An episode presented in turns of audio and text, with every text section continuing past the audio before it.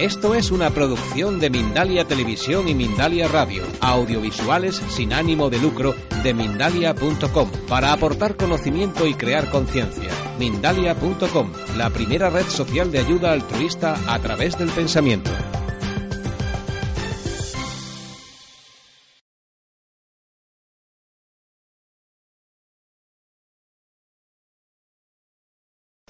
Os voy a brindar la oportunidad para hacer preguntas, porque sobre alimentación consciente podría estar hablando seis horas o más.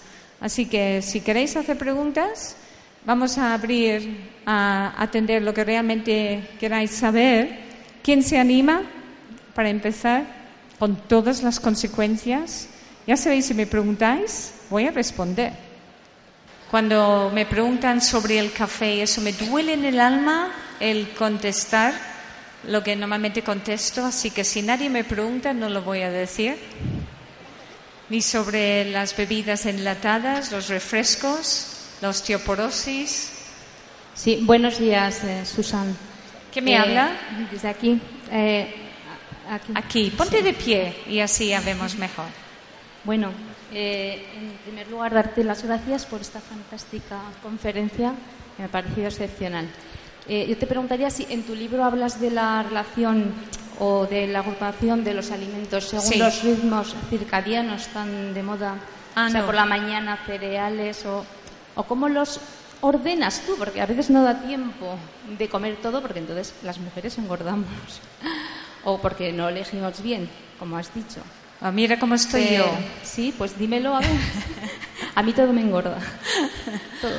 Ok, en, el, eh, en alimentación consciente y menús consciente están todas las reglas incorporadas sin ir a ninguna tendencia en particular. He cogido un poquito de todos sitios, pero para que se adapten esos menús o esa alimentación a cualquier sector, cualquier país, cualquier tendencia, cada uno lo va a adaptar a su familia, a su vida personal. Lo que donde doy más importancia es la combinación de los alimentos, porque cuando los alimentos se combinan mal, no se digieren bien, no se evacúan bien, se acumulan tóxicos, hidrosolubles y liposolubles. Con lo cual, si acumulas esos tóxicos liposolubles, para que esas toxinas no te hagan daño, sobre todo al corazón o al cerebro, estos órganos vitales, el cuerpo acumula grasa para almacenar esas toxinas hasta que tengas un descanso fisiológico para poderlas eliminar. Lo mismo con las toxinas hidrosolubles. Solubles en agua, el cuerpo retendrá líquidos para poder almacenar esas toxinas para que no te hagan daño. Ahora bien, si digerimos bien por una buena combinación de los alimentos, vamos a evacuar bien y vamos a desintoxicar correctamente gracias al confort digestivo. Si eres vegano, si eres vegetariano, si eres eh, carnívoro, lo que sea, es escuchar tu cuerpo. Ahora bien, si es ecológico, mejor. Si es integral, mejor. Pero si tu economía no se adapta a esos precios, esas tendencias, pues entonces busca la mejor combinación de lo que comes para poderlo hacerlo correctamente. Y una cosa muy importante, en la consulta a veces me han venido vegetarianos súper ecológicos que tienen su propio huerto, pero tienen también los mismos problemas de salud que personas que no lo sean. Y ahí el problema en general era por una mala combinación de los alimentos. Decían, "¿Qué- ¿ayer qué comiste? Gazpacho, una paella vegetariana y melón de postre. Y yo, "Oh". Ahí habían roto varias de las reglas básicas de la combinación de los alimentos, quitando el vinagre de la ensalada, del gazpacho y quitando el melón de postre y sustituyendo el melón por papaya, manzana o pera, ¿ok?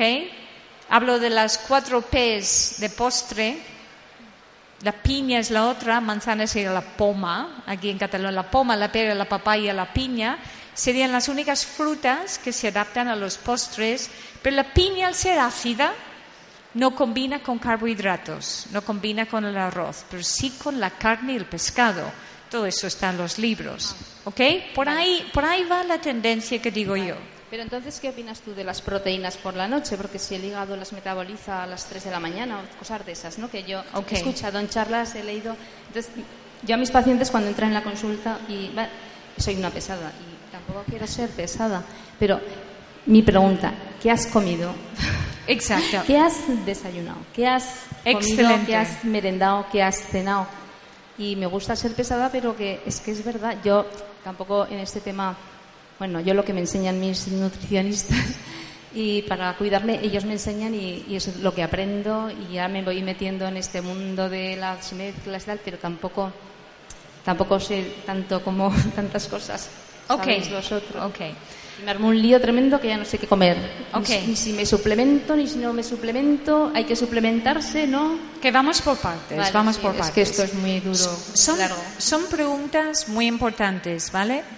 La proteína a la noche. ¿Por qué? Porque la noche cuando descansamos, la proteína se descompone y se convierte en aminoácidos, que son los ladrillos de construcción y reparación de nuestro cuerpo. El cuerpo solo puede repararse cuando el cuerpo está en descanso. Necesita aprovechar la energía para regenerarse. Ahora bien, si una persona va a cenar a las 3 de la madrugada, obviamente no va a comer una proteína animal fuerte, ni carne ni pescado, preferiblemente no huevos y no queso, pero sí que hay alternativas de proteínas vegetales o, eh, por ejemplo, los guisantes, champiñones, las setas, eh, los frutos secos, tofu, tempeh, estas cosas que son mucho más ligeras de digerir. Y el día que quieras comer carne, y te apetece pues ese día comerte el filete, si es biológico, mucho mejor, si es pollo ecológico, mucho mejor, pavo igual, o pescado, pues lo haces en una comida de merendero, por ejemplo, un domingo o un sábado a mediodía. Ese día haces la excepción y comes la proteína fuerte a mediodía. Pero a las dos de la mañana no te comas un plato de pasta para que luego se vaya todo a quedarse en el trasero. ¿Ok? Esa sería la manera de poder. Es fácil realmente, a través de menús conscientes, lo ves todo mucho más simple, porque eh, si quieres estudiarlo y comprender el por qué, alimentación consciente ya te explica ese camino. Y lo entiendes y dices, pues si tiene lógica. Tengo varios médicos ya por todo el mundo, incluso en Latinoamérica, que recetan el libro de alimentación consciente para, para que sus pacientes también entiendan que pueden tomar una responsabilidad. Cuando una persona me dice, ay, que es, tan difícil, digo, mira, es mucho más difícil pasar por un protocolo oncológico es mucho más difícil. Y ahí ya entras en el eh, protocolo, o sí o sí y lo aceptas. Pero si hay algo que tú puedes hacer para evitar, no tomar las riendas de tu salud, ser responsable, pues es un camino que requiere un poquito de aprendizaje, pero hazlo con amor, con alegría. Se puede suplementar la dieta para favorecer esos procesos, de digestión, evacuación, con plantas naturales, con hierbas, con suplementos de medicina ortomolecular. Y, por ejemplo, los que ya me conocéis, sabéis que hablo mucho de la hierba del cardo mariano para ayudar a desintoxicar el hígado, regenerar el hígado, eliminar los tóxicos, las toxinas en el cuerpo, sobre todo todo lo que sea hidro, liposoluble y beber, por ejemplo, té verde o tés con especias. Yo soy muy fan de los yogi tés, en casa nos encantan. Y, así ayudamos, facilitamos el proceso. Pero en, en las consultas de naturopatía, medicina ortomolecular, se evalúa cada persona según la medicación que tome, también tiene que tener cuidado con según qué suplementos. Yo os aconsejo hablar en los herbolarios o con profesionales de salud para saber qué tipo de suplementación te vendría bien para facilitar el proceso de, la evolución de tu salud a tu favor, en vez de tener que solo depender de medicación. Y si tomas medicación, esa medicación tiene que entrar en el cuerpo y salir lo antes posible que haga su efecto, pero que no sobrecargue tu hígado, tus riñones, tus órganos de eliminación, porque si no el cuerpo va a retener más líquido y va a retener más grasa para diluir esa toxicidad. No dejan de ser eh, sustancias sintéticas. ¿Ok?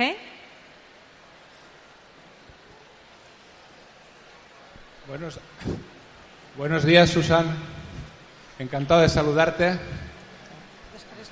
Soy un enamorado de las berenjenas. Y viendo tus vídeos, en numerosas ocasiones dices, ya os hablaré de las berenjenas, pero nunca hablas. Y pienso que deben de tener algún intríngulis desconocido que me gustaría que nos revelaras de una vez.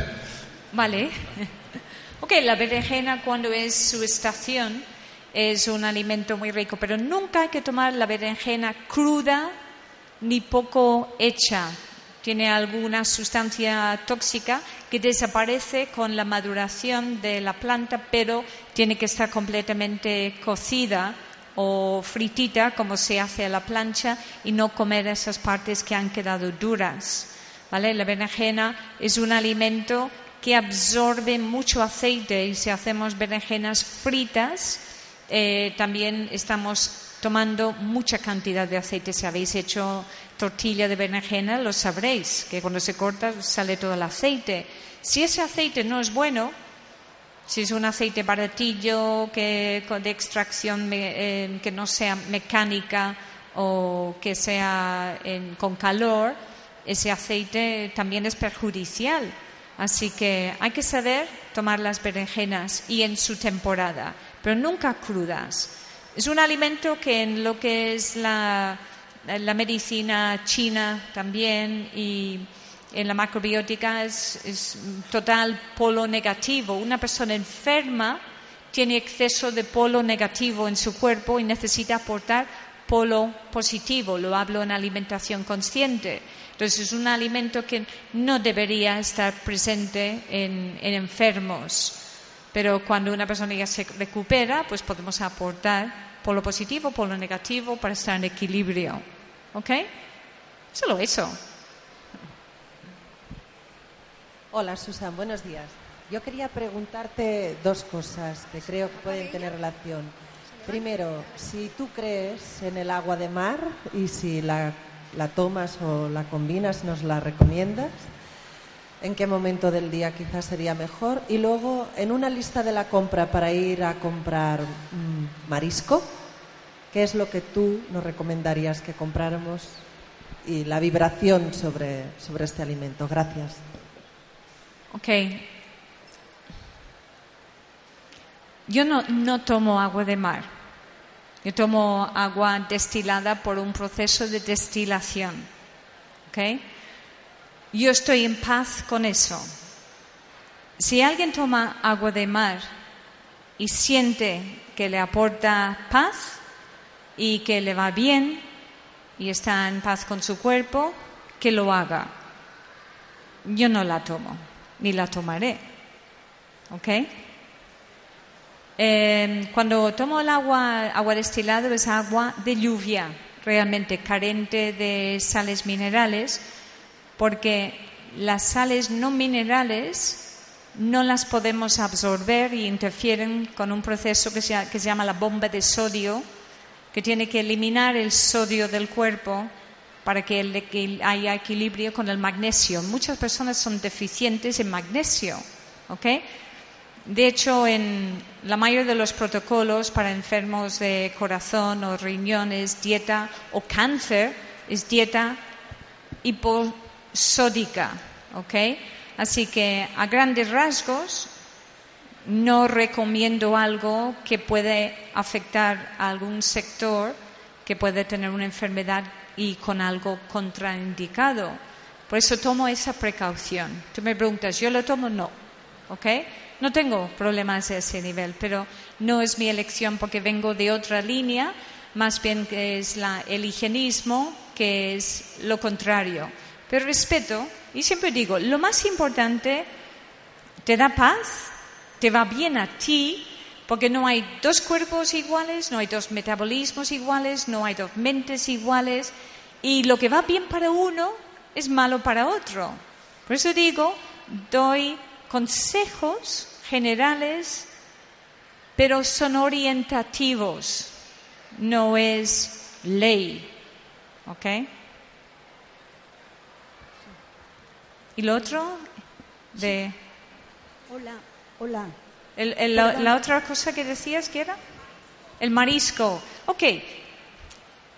Antiguamente, cuando el mar estaba limpio y no se echaban todos los desechos al mar, esos desechos se caían al mar, al fondo del mar, sobre todo los metales pesados, pues el marisco vive del fondo del mar, que es donde acumulan mucho mercurio. Y eso pasa al marisco. Y hay personas que tienen grandes alergias al marisco también. Así que normalmente no lo incluyo en la dieta. Si lo tomas, que lo tomas con mucho amor, con mucha pasión y preferiblemente con cardo mariano, por si acaso. Si te quieres hacer la, mariscada, mariscada eh, excepcionalmente pero que no sea algo en el día a día. A veces me han venido pacientes con eh, muchas reacciones en su cuerpo y yo digo, en algún momento, sobre todo, recuerdo un caso de un chico con los labios muy hinchados que tenía un problema que le ponían corticoides y no sabían de dónde venía. Digo, pero ¿cuándo te pasó eso? Ah, estaba de vacaciones en Mallorca y ¿qué comiste? O qué? No, comí marisco, pero Ah, pues de ahí. Y le di un par de remedios homeopáticos y en dos días no tenía nada. ¿Ok? Pero le dije, la raíz del problema viene de ahí. Adiós. Y fuera medicación y fuera todo, porque ya no hacía falta. ¿Eh? ¿Qué más? Hola, buen día. Buenos días. Sí, hoy mm, aquí. sí, mi pregunta es que cuando has dicho de comer ensalada, comer arroz. Yo mm, hago la fruta toda antes de la comida o la ensalada antes de la comida. Y también he oído que está bien comer fruta a media mañana, a media tarde, y era para ver qué opinabas. Ok. Cuando, por ejemplo, eh, tenemos que comer por ahí, y no podemos comer una ensalada y te llevas eh, la comida al trabajo, te puedes preparar, porque la ensalada no viaja siempre tan bien y a veces es un poco engorroso tener que llevar el aceite y todo. La manzana o la pera puede sustituir tu ensalada, ¿ok?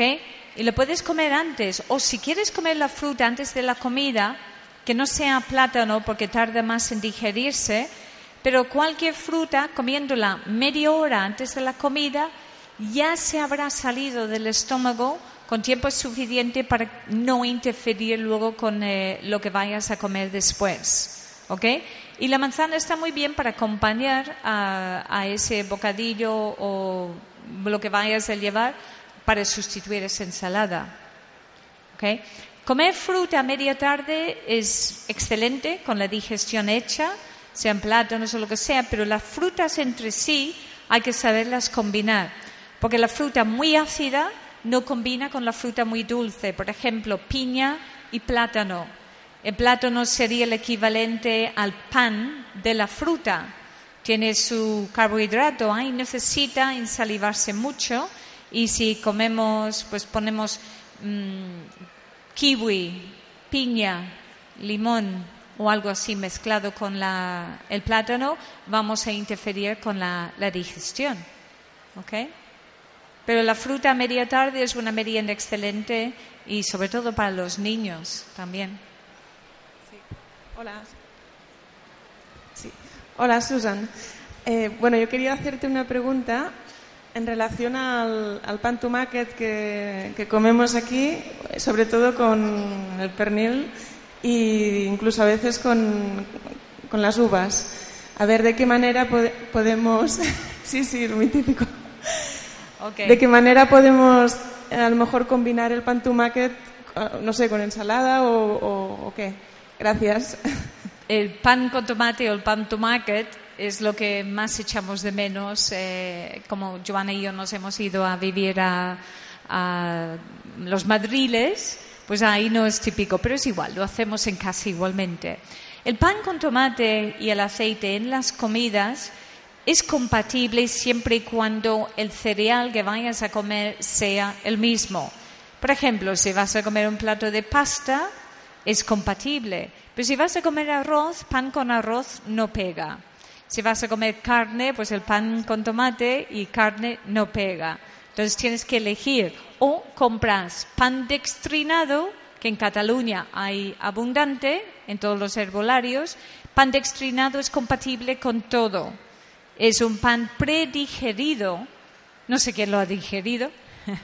Es está predigerido, el almidón se ha convertido en dextrinas, que son azúcares simples Así que por un proceso de, horneo, ya se ha predigerido. Entonces, si vas a comer carne, pescado, huevos, queso, podemos acompañar con pan, echamos el ajo si queremos, fregando el ajo, el tomate bien madurito, que chupa el pan puede chupar e-, esa humedad y luego el aceite, un aceite rico, es un excelente acompañante para platos proteicos.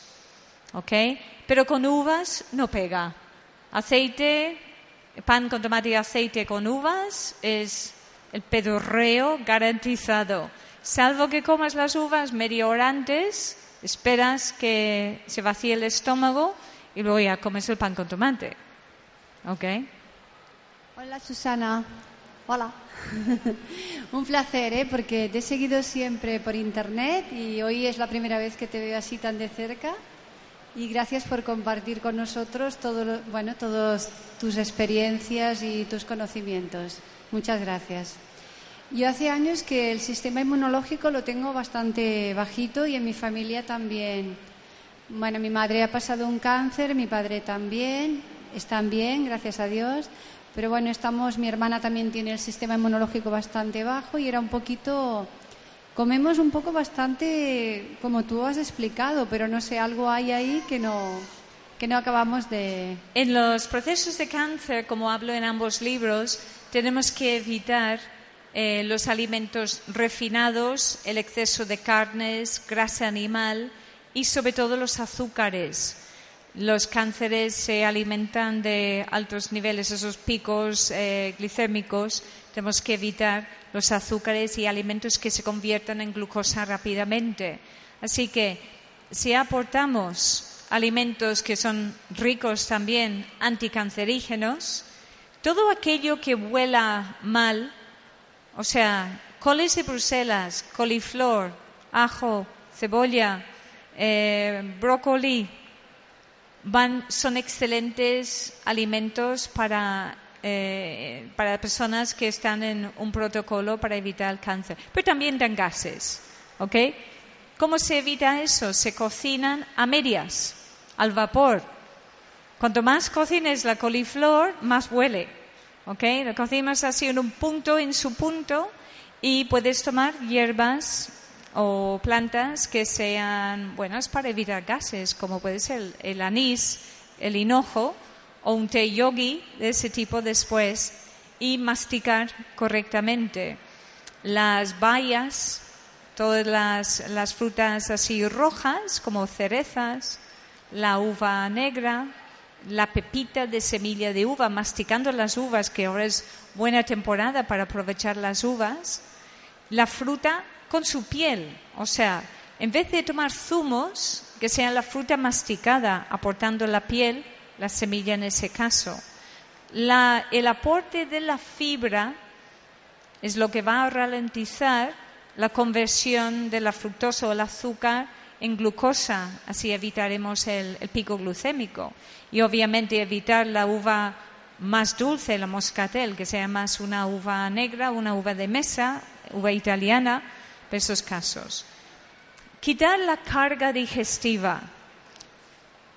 Puré de verdura, limpiar, alcalinizar el organismo, que ya es otro tema muy grande en sí. Alcalinizando, cuando hacemos la dieta disociada, aportando vegetales, frutas, purés, caldos, sopitas, eh, todo lo que sea crudo alcaliniza el organismo. ¿Qué es lo que acidifica el organismo? El exceso de proteínas la proteína manía. Esto tantas veces hay un exceso de consumo de proteína, eh, sobre todo en estos países. ¿Okay? El azúcar blanca, las, eh, la leche en sí. No soy partidaria de dar leche de vaca a nadie, pero sí en su forma fermentada, en forma de yogures, el requesón es muy recomendable, pero sin excederse 100 gramos es una ración, no medio queso. ¿ok? Saber las medidas son cosas que hablo también en, ambos libros. El equilibrio, aportar así, escuchar el cuerpo. ¿ok? Pero si vamos a comer mucho refinado, mucha proteína, las malas combinaciones de los alimentos, las malas combinaciones acidifican el organismo. ¿Ok? Así que hay varias cosas a, tomar en cuenta. Se puede hacer también lo que hablo en alimentación consciente, las, eh, las curas estacionales. En época de uvas, hacer cura de uvas. Época, época de naranjas, cura de naranjas. La cereza, la fresa, si es ecológica, porque si no lleva, lleva mucha, mucho químico que echan encima, ¿vale? ¿Qué más? Hola. Sí, buenos días. Sí, sí, aquí buenos días. Ah, ponte de pie, majo, que no te veo. No, quería, buenos días, quería preguntarte eh, sobre dos alimentos que no consigo neutralizar su capacidad de generar gases. Eh, uno es las legumbres, que aunque las guiso solo con verdura y le añado comino etcétera, siguen produciendo una cantidad de gases eh, molesta. ¿no? Y el otro es la alcachofa, que cuando roza cualquier ácido o se mezcla con cualquier otro elemento, la flatulencia está garantizada. Entonces quería que me aconsejaras sobre la posible minoración, porque sé que absolutamente eliminarlo va a ser complejo, de las legumbres y las alcachofas. Muchas gracias. Okay. ¿Qué es lo primero que te voy a corregir? La creencia. Si comes un alimento y dices, uy, los gases que voy a tener después, los acabas de crear. Armonía. Esto me va a sentar de maravilla. Lo que dices se hará. ¿Ok? La creencia, lo primero. Segundo, hay algunas mezclas que se hacen con las legumbres que no son compatibles, que he visto. Si comes para todos, ¿eh? Legumbres sin patata. Dice, no, yo pongo verduras. Dime las verduras que pones. Le pongo esto, el otro, no sé qué, y la patata. No, la patata no. Pero mi abuela siempre me ha puesto, sí, pero tu abuela no lo sabía. ¿Ok? ¿A ti te de gases ahora? ¿Qué vamos a poner? ¿Qué pongo yo, por ejemplo, cuando cocino lentejas? Apio, cortadito muy fino. Si lo cortas a lo ancho, las fibras no se trituran y se quedan largas en el intestino que causan las flatulencias. Vamos a triturar muy, muy, muy fino, en discos muy, muy finos. ¿Ok? Pongo cebolla, a veces ajo, una hoja de laurel, a veces un poco de tomillo y lo cocino esas verduras solitas. Luego, normalmente a modo afectos prácticos, compro, porque como solo somos dos en casa, un tarro de, lentejas ya cocidas, ecológicas, eche la verdura vacío, lo mezclo todo y en cinco minutos tengo un potaje de lentejas sin haber echado el aceite en la cocción. Riquísimas. Ahora, sirvo en el plato. Echamos jengibre, que a veces si tengo jengibre fresco, corto en discos y pongo en la cocción de la verdura. Eso ayuda muchísimo. Una vez en el plato, jengibre en polvo, cúrcuma en polvo, pimienta negra y un buen chorro de aceite con ajo macerado en el fondo. Ajo pelado, cortado en el fondo del aceite. Da un sabor riquísimo. Y cuando comemos las lentejas hacemos una ensaladita aparte, lechuga, zanahoria, tomate, poca cosa más. Y masticamos correctamente todo. El postre, papaya, manzana o pera. En esa combinación no debería darte problemas. Ahora bien, chorizo, base que no. Patata, tampoco. Y arroz, tampoco. Pruébalo así. ¿Ok? Hola Susan, soy Charo. La Eh, alcachofa. La alcachofa es flatulenta, tiene mucha fibra. Prueba de hacerla al vapor cortando las hojas más fuertes exteriores, cortas y las pones boca abajo para que el vapor llene todo, toda la alcachofa, quede bien cocinada y para comerla vas separando lámina por lámina, hoja por hoja y lo mezclas en un poquito de alioli y saboreas hoja por hoja poco a poco a poco. De esa manera vas a masticarlo todo y vas a comer las hojas más tiernas. Si las haces fritas, una parte queda cruda y queda más fibroso todo, así que más tendencia a gases. Ok. Hola Susan, soy Charo. Aquí. Te quería preguntar que tengo una enfermedad que se llama amiloidosis. Entonces es por problema de la proteína. Si me podrías ayudar en la alimentación. Te doy las gracias. Ok. Cuando hay cualquier enfermedad, cuando eliminamos la toxicidad, vamos a favor del cuerpo, buscamos esa armonía en el aparato digestivo, el sistema inmunológico va a ayudar a corregir todas esas aquellas inflamaciones o imperfecciones o tendencias de enfermedades degenerativas. Sea la enfermedad que sea, cuando tú pones de tu parte y aportas equilibrio, el resto es cuestión de tiempo para que encaje. ¿Ok? Si yo puedo, tú puedes. Y paz, paz aquí. Y no te quedes con la etiqueta de que yo soy enferma de, yo tengo una enfermedad. Si lo dices, lo tendrás. Estoy sana. Hoy estoy mejor que ayer. ¿Vale? La creencia. Y no tengas apego a, la etiqueta. ¿Ok? Empieza por ahí. La parte somos holísticos, somos cuerpo, mente, espíritu. ¿Había alguien más? ¿Ah, por aquí? Ah, por ahí al fondo. Hola.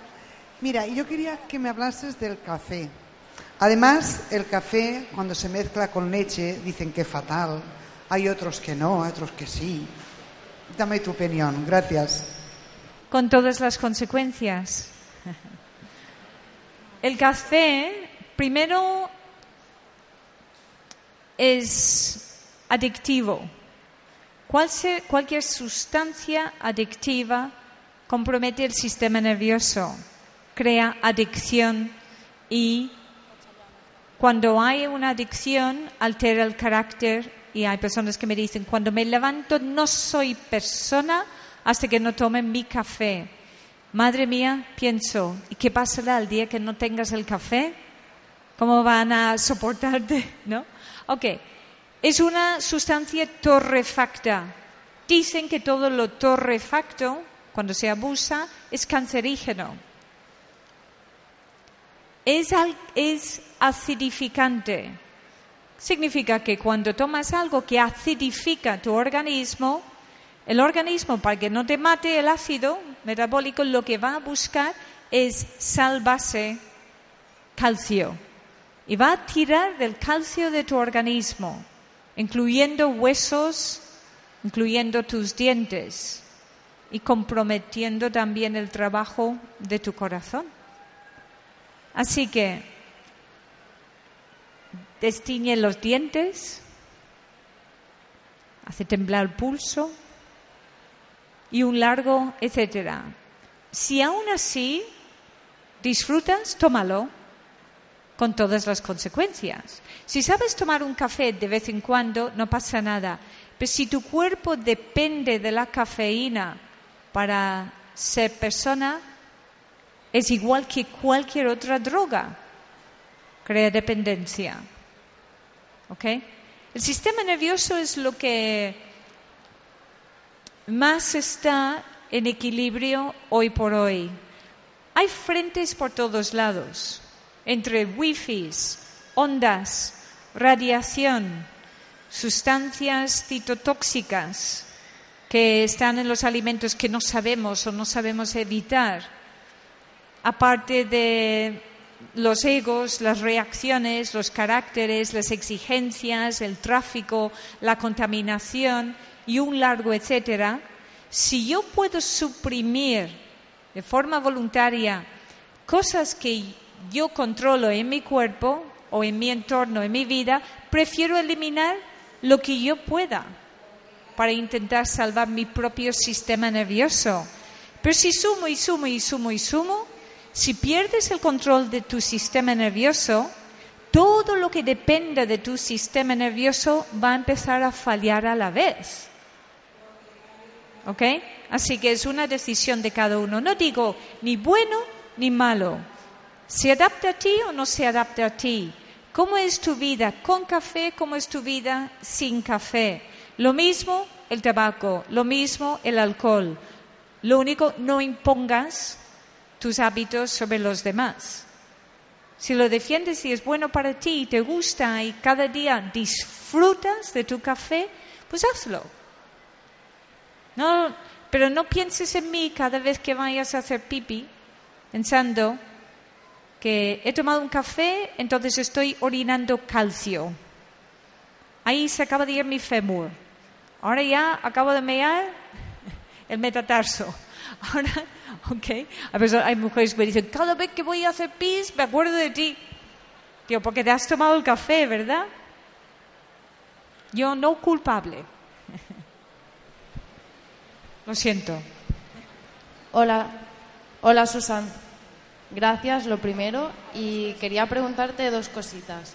En tu libro de alimentación consciente, ¿explicas la compatibilidad de alimentos? Sí. ¿Está explicada? Por supuesto que sí. Vale. Y la segunda, eh, quería preguntarte em, a qué emociones o carencias crees que se asocia el hecho de que cuando acabamos de comer tenemos muchas ganas de comer algo dulce. O sea, tú ya has comido, te sientes saciado, pero te entran ganas de comer dulce.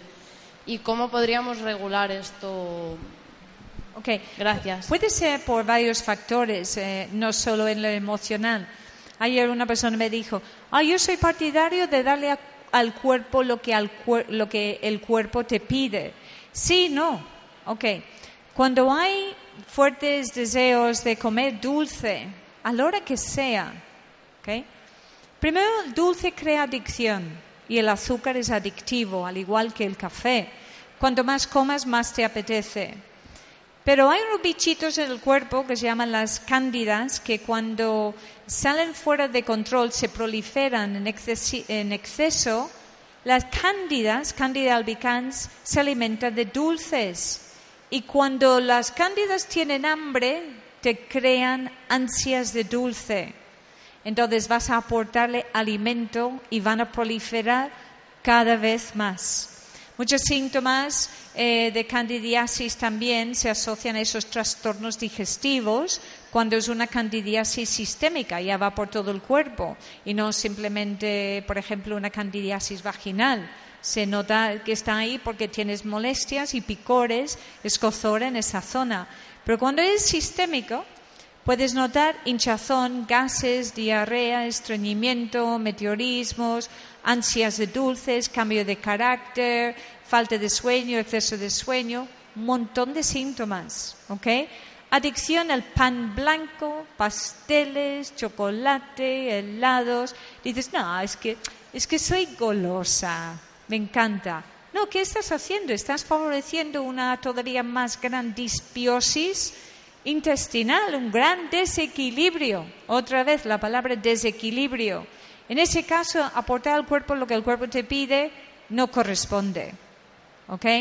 También bajos niveles de cromo en la dieta.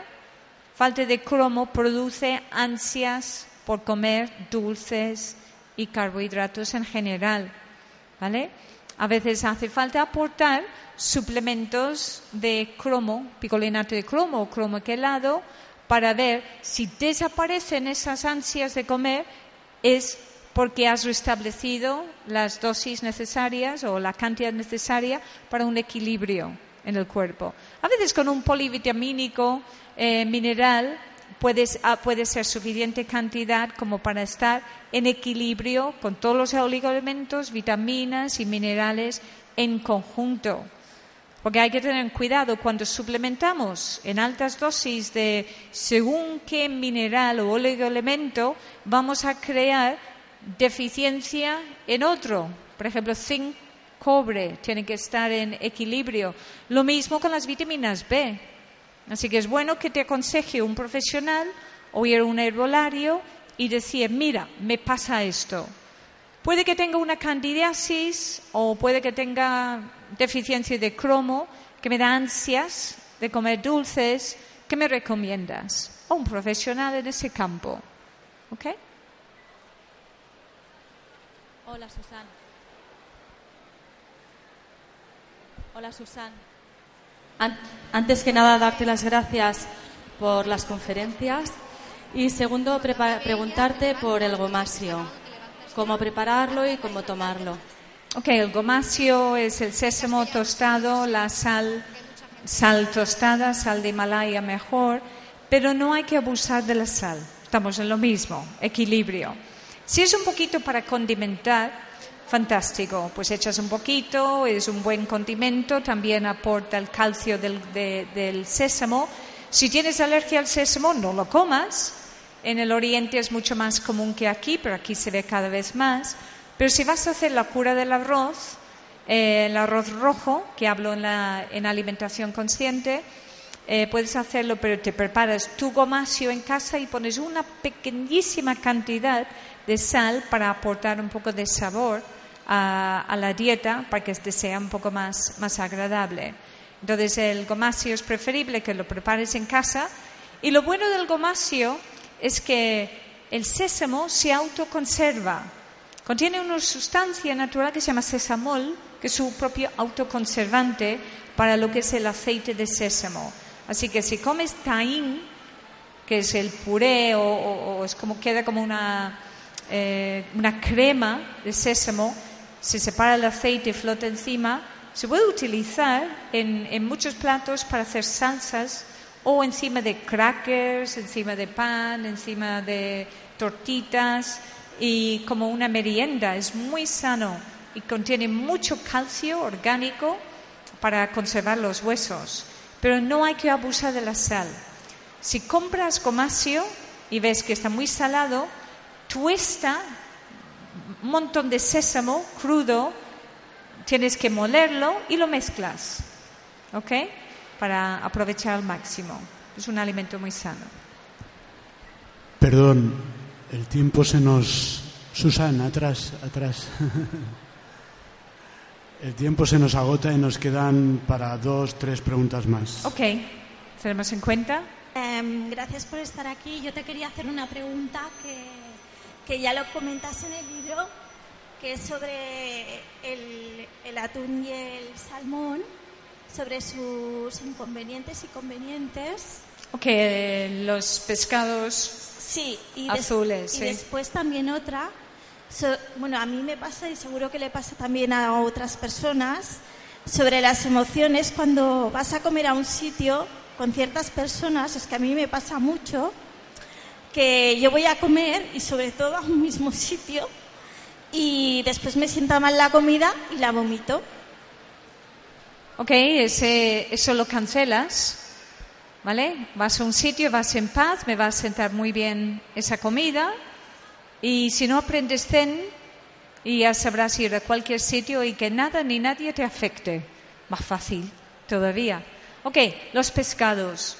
Hay unos pescados que no recomiendo tomar por su alto contenido en metales pesados.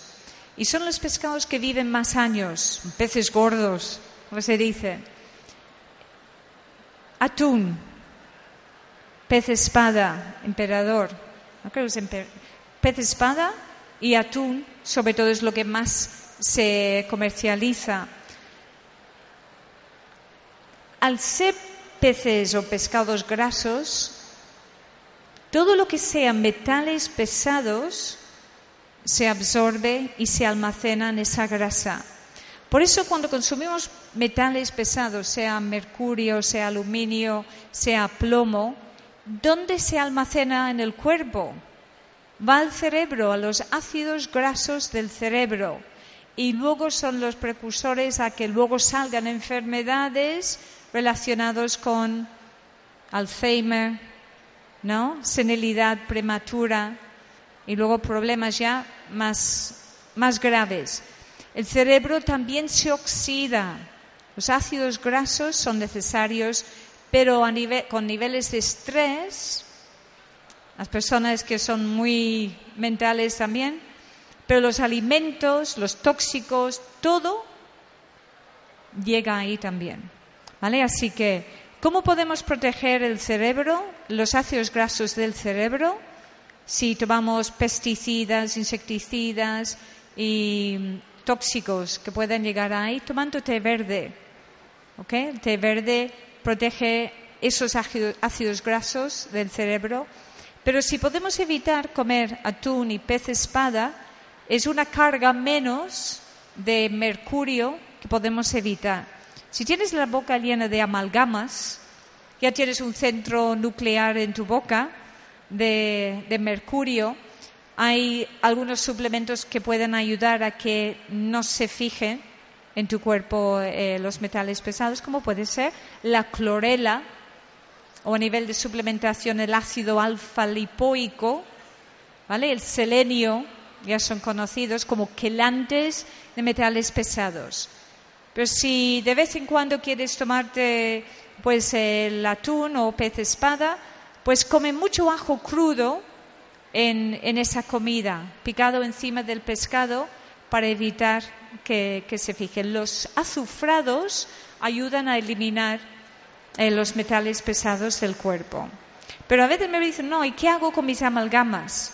Si tienes un buen profesional que te va a meter en un protocolo para quelar el mercurio cuando se moviliza todo el vapor de mercurio en la extracción, fantástico, pero tiene que llevar una malla protectora a la vez y es un proceso muy delicado y luego un protocolo largo de que el antes a, posteriori. Pero a veces, según lo que tengas en la boca y según si el profesional no va a tomar las medidas necesarias para evitar que te intoxiques de mercurio, es preferible dejarlos porque vas a lo largo de tu vida vas a absorber menos vapor de mercurio que no durante la misma extracción. Así que tomando esas, esas eh, medidas podemos evitar eh, intoxicación.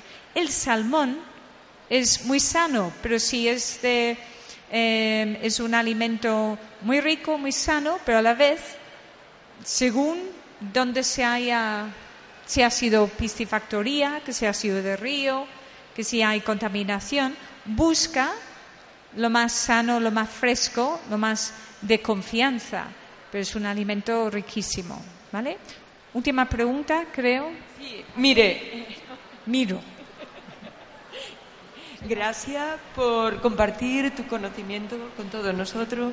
Yo te sigo desde, bueno, desde siempre, por internet. Tengo tu libro y sigo tu consejo. Y tengo la pregunta siguiente. El cardo mariano, que lo tomamos en casa, eh, ¿es conveniente eh, hacerlo continuadamente? ¿Hay que parar? ¿En qué momento del día es mejor tomarlo? Ay, gracias. ok. Em, según tu dieta, según tus hábitos, según tu conciencia, si haces una dieta sana, eh, pues no hace falta tomarlo siempre, ¿vale? Deja que tu hígado trabaje.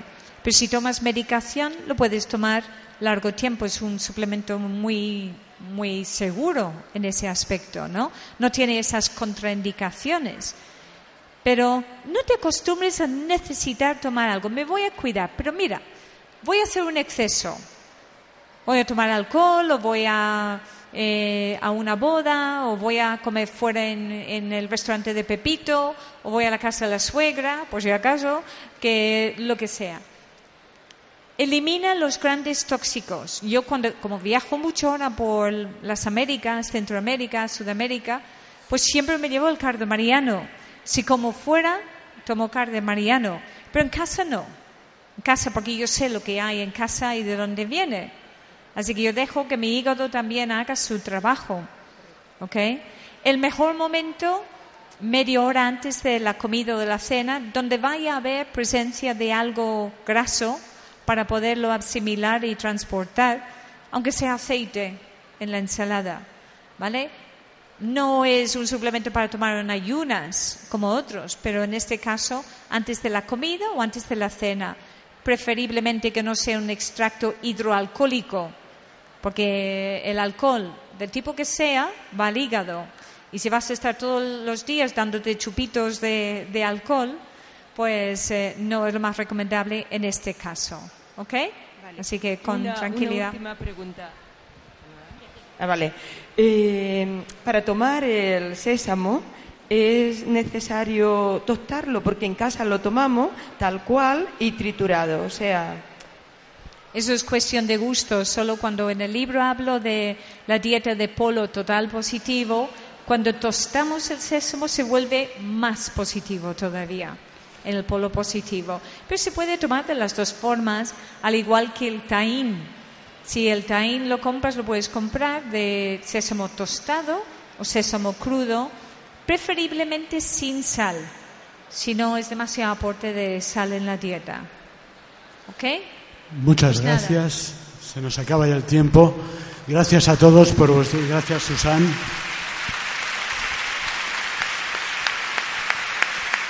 Muchas gracias. Gracias a todos.